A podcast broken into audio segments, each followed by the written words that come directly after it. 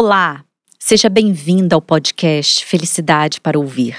Eu sou a Flávia da Veiga e, junto com a Riva Incorporadora, traremos dicas para te guiar numa jornada para a construção da sua própria felicidade. Essas dicas foram carinhosamente elaboradas com base em estudos científicos que comprovam que a felicidade é uma habilidade que pode ser desenvolvida. Quer descobrir como ser mais feliz? Então, vem comigo nesse episódio que vamos esclarecer o que é a felicidade. Espero que goste. Será que a gente sabe mesmo o que é felicidade? Pare por um instante e pense: o que faz você se sentir feliz? Quais imagens vieram à sua cabeça? No que você pensou?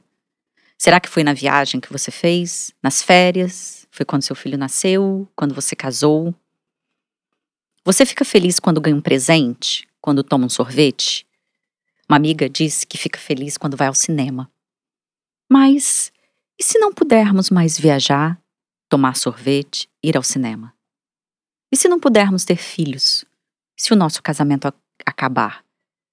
Conseguiremos alcançar a felicidade mesmo assim? Seremos capazes de dizer sim, sou feliz? A nossa espécie, a espécie que sabe, que pensa, há séculos busca resposta sobre o que é a felicidade e sobre o que pode nos fazer mais felizes. Há muitas definições sobre o termo e nada melhor que começar uma aproximação com o assunto arriscando uma olhadinha no bom e velho dicionário. Veja o que encontramos. Felicidade é a qualidade ou estado de feliz, estado de uma consciência plenamente satisfeita satisfação, contentamento, bem-estar. Boa sorte, fortuna, bom êxito, acerto, sucesso. É, dá para confundir, não é mesmo? Se você se identificou com a primeira definição sobre o que é felicidade, pode saber que está no caminho certo, mas não por acaso que esse tema ainda gera tanto debate. Já se acreditou que felicidade dependia dos desígnios dos deuses, ou melhor, muita gente segue acreditando. E que uma vida de felicidade plena seria superior ao nível humano, equivalente ao divino. Os gregos diziam que a felicidade estava relacionada à eudaimônia, isso é, a busca da realização das próprias potencialidades, e ainda está a serviço de algo superior à própria pessoa. Era o objetivo de toda a filosofia clássica, começando com Sócrates e Platão. Ideia adotada por Aristóteles e por todas as principais escolas do pensamento clássico, incluindo a dos epicuristas, estoicos e assim por diante. Eu, particularmente, gosto muito da definição de felicidade do estoicismo, que diz que a felicidade ou a infelicidade dependem da nossa atitude diante dos acontecimentos. O que você acha disso? Será que faz algum sentido? Apesar de pequenas diferenças, no geral, na opinião desses pensadores, a felicidade poderia ser conquistada. Após as tradições grega e romana, temos ideais judaicos e cristãs sobre a felicidade. E passamos muito tempo acreditando que só podíamos ser felizes em outro plano. Depois de muitas teorias, de muitos pensadores, de filósofos e poetas tentando decifrar o conceito de felicidade, o tema foi parar no campo da ciência. No início do século XXI, o pesquisador e psicólogo Martin Seligman deu início aos, ao que conhecemos hoje por psicologia positiva. Em suas pesquisas, Seligman percebeu que o foco da psicologia estava apenas nas doenças, nas dores e no sofrimento psíquico. E pouca atenção foi dedicada à felicidade e ao bem-estar. Desde 2020, o chamado de Seligman para um maior foco no positivo na vida tem sido respondido por pesquisadores em todo o mundo, provocando milhares de estudos sobre fenômenos positivos e estabelecendo uma base para a ciência da felicidade. Martin Seligman passou anos desenvolvendo uma teoria de bem-estar que ele chamou de modelo PERMA. O modelo compreende cinco elementos que criam a base de uma vida florescente: emoções positivas, engajamento, relacionamentos, significado, realizações.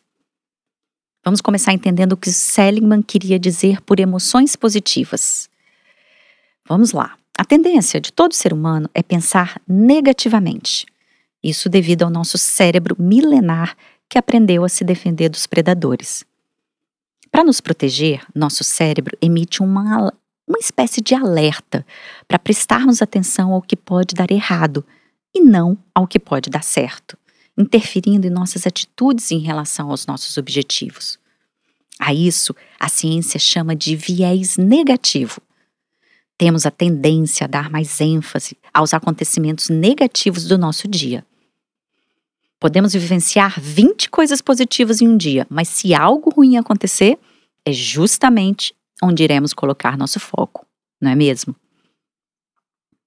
E esse viés negativo restringe nossa capacidade de agir e encontrar soluções para os problemas mais diversos. Ficamos mais alertas ou nos esquivamos de situações que podem dar errado. E é por isso que é difícil muitas vezes tomar decisões importantes. Ficamos então na nossa zona de conforto, um local não tão confortável, mas conhecido para nós. As emoções consideradas negativas são importantes para nossa sobrevivência e também nos trazem muito aprendizado. Com esse viés negativo, supervalorizamos nossas emoções e prestamos mais atenção a elas do que deveríamos. Dar mais atenção às emoções positivas pode melhorar nosso rendimento no trabalho e nos estudos, aumentar nossa imunidade, nos proporcionar uma visão com mais otimismo e esperança. Ou seja, trabalhando melhor, nos tornamos mais criativos. Mudando a forma de olhar para o mundo, ficamos menos ansiosos. E pode acreditar, a gente começa isso como se fosse um exercício e de uma hora para outra se torna natural. Para ajudar nesse exercício, você pode listar todos os dias pelo menos três coisas boas que aconteceram ou que você conseguiu realizar. Comece pelas coisas mais simples. Experimente e veja como você se sente após 30 dias. Agora vamos ao nosso segundo ponto. Vamos ao engajamento.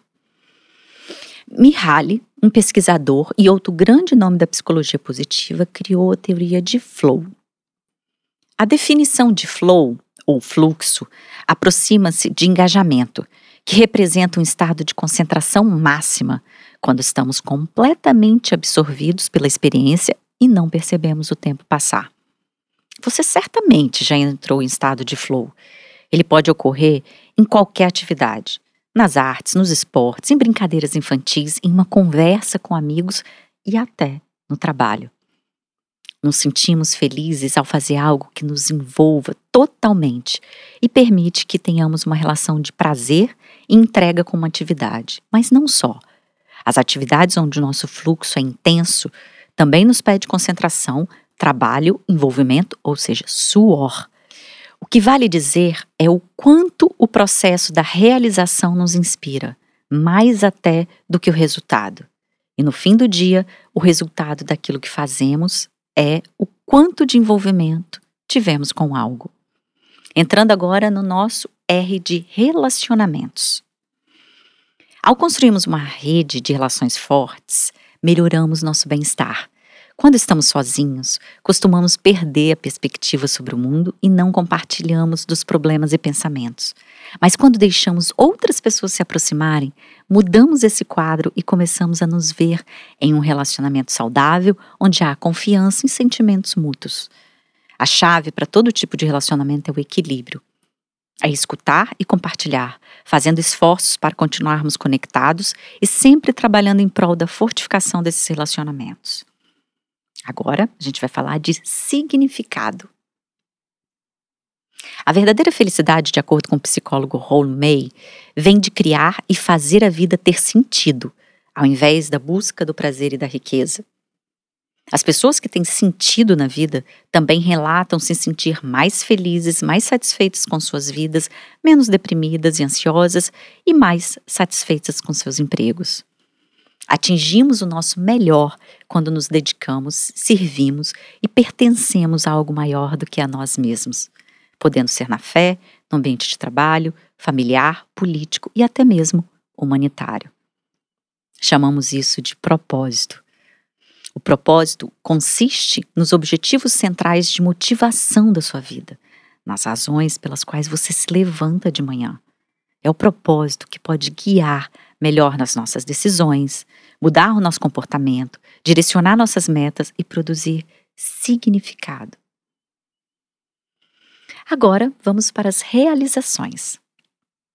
A psicóloga Angela Duckworth desenvolveu um trabalho sobre determinação, a habilidade de se apegar a alguma coisa e perseverar por um longo período, mesmo quando o trabalho em si fica muito difícil. Ter objetivos explícitos na vida, mesmo pequenos, como a leitura por uma hora, todos os dias, e fazer esforços para alcançá-los, são importantes para o bem-estar e felicidade. A realização ajuda a construir a autoestima e proporciona uma sensação de plenitude. Ela também reforça a autocrença. Os pais que estabelecem metas e tentam alcançá-las, como exercício diário, por exemplo, tendem a ter filhos que desenvolvem atitudes semelhantes. Sabia? As realizações podem acontecer também quando olhamos para trás e pensamos: eu fiz isso, eu fiz bem. É o sentimento de realização e sucesso. E ao contemplarmos um passado de sucesso e vitórias, nos ajuda a construir um futuro com mais esperança. E, gente, não há nada de egoísta ou de errado em ter orgulho das suas conquistas. Quando você se sente bem com você mesmo, você está mais disposto a compartilhar habilidades. Você se sente motivado a trabalhar mais e conseguir mais, muito mais.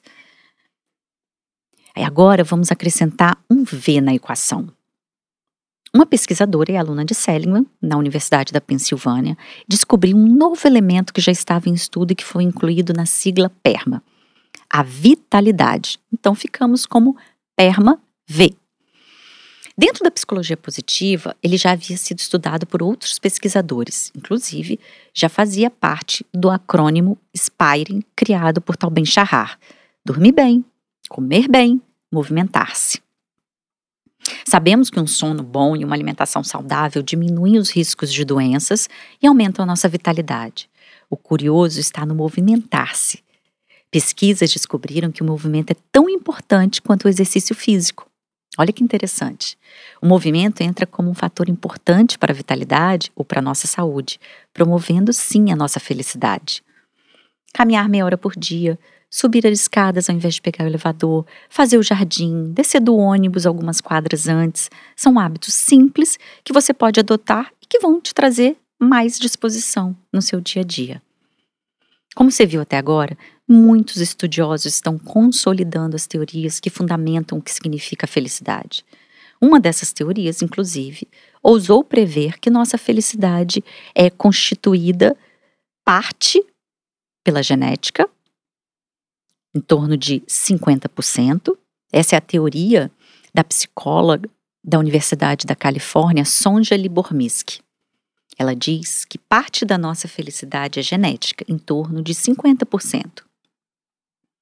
Talvez isso explique a parcela de pessoas que veem o copo meio cheio enquanto outras veem o mesmo copo mais vazio. Já uma outra parcela menor em torno de 10% da nossa felicidade é composta pelos acontecimentos que vivenciamos. Nossa profissão, se somos casados ou solteiros, se compramos uma bicicleta que nos faz felizes, se moramos de frente para o mar ou no alto de uma montanha. É como vemos os fatos da nossa vida e o que eles representam. Agora entra o melhor ingrediente do bolo da felicidade. Imagine que em em torno de 40% da nossa felicidade pode ser construída, cultivada, desenvolvida por meio de hábitos mais saudáveis. Ou seja, criar novas rotinas pode aumentar muito a felicidade. Algumas atitudes simples têm o poder de provocar na mente atividades que aumentam os níveis de felicidade. E é aqui que entra a neurociência, que dedica ao estudo do sistema nervoso. A neurociência passou a estudar a felicidade como um processo biológico para encontrar o que desencadeia esse sentimento sob o ponto de vista físico. Quando dizem que a felicidade está dentro da gente, pode acreditar. Mais especificamente, no nosso cérebro. Quando algo de bom ou ruim acontece com a gente, não é o fato em si, o que é bom ou ruim, e sim o pensamento e as sensações sobre o fato. Nesse sentido, há quatro substâncias químicas naturais em nossos corpos, geralmente definidas como quarteto da felicidade: a endorfina, serotonina, a dopamina e a ocitocina. A pesquisadora Loretta Browning, autora do livro Hábitos de um Cérebro Feliz, explica que quando seu cérebro emite uma dessas químicas, você se sente bem. Então a gente vai conhecer cada uma delas. Começando pela endorfina. As endorfinas elas são consideradas a morfina do corpo, uma espécie de analgésico natural. A endorfina ela tem uma potente ação analgésica ao ser liberada e estimula a sensação de bem-estar, de conforto, melhora o nosso estado de humor, a alegria. O processo de produção e liberação de endorfina acontece durante e depois de uma atividade física. E há pessoas que não gostam muito né, de praticar exercício, mas muitas gostam da sensação de bem-estar depois de tê-los feito. É por isso que a atividade física é essencial como um hábito para ser mais feliz. A nossa segunda é a ocitocina, conhecida como hormônio do amor, pois costuma ser liberada quando estamos perto de pessoas que amamos. A ocitocina ajuda a reduzir os níveis do hormônio do estresse e está intimamente ligada à sensação de prazer e bem-estar físico e emocional. Já a dopamina, ela é a chamada da nossa molécula da motivação. Ela aumenta o nosso direcionamento, nosso foco, nossa concentração. Ela é que nos permite planejar com antecedência, a resistir aos impulsos. Ela nos dá a sensação daquele eu fiz isso, sabe? Quando a gente realiza o que a gente se propõe a fazer. A dopamina é responsável pelo nosso sistema de prazer e recompensa ela é que nos permite aquela sensação de prazer, de felicidade, até mesmo de euforia. Como liberar dopamina? Exercícios, meditação, ter metas. Já a serotonina é um hormônio que tem um efeito direto ou indireto em um grande número de funções psicológicas e fisiológicas, como melhora do humor, combate a insônia, melhora a qualidade do sono, reduz a ansiedade, melhora o bem-estar, combate ao estresse, a depressão.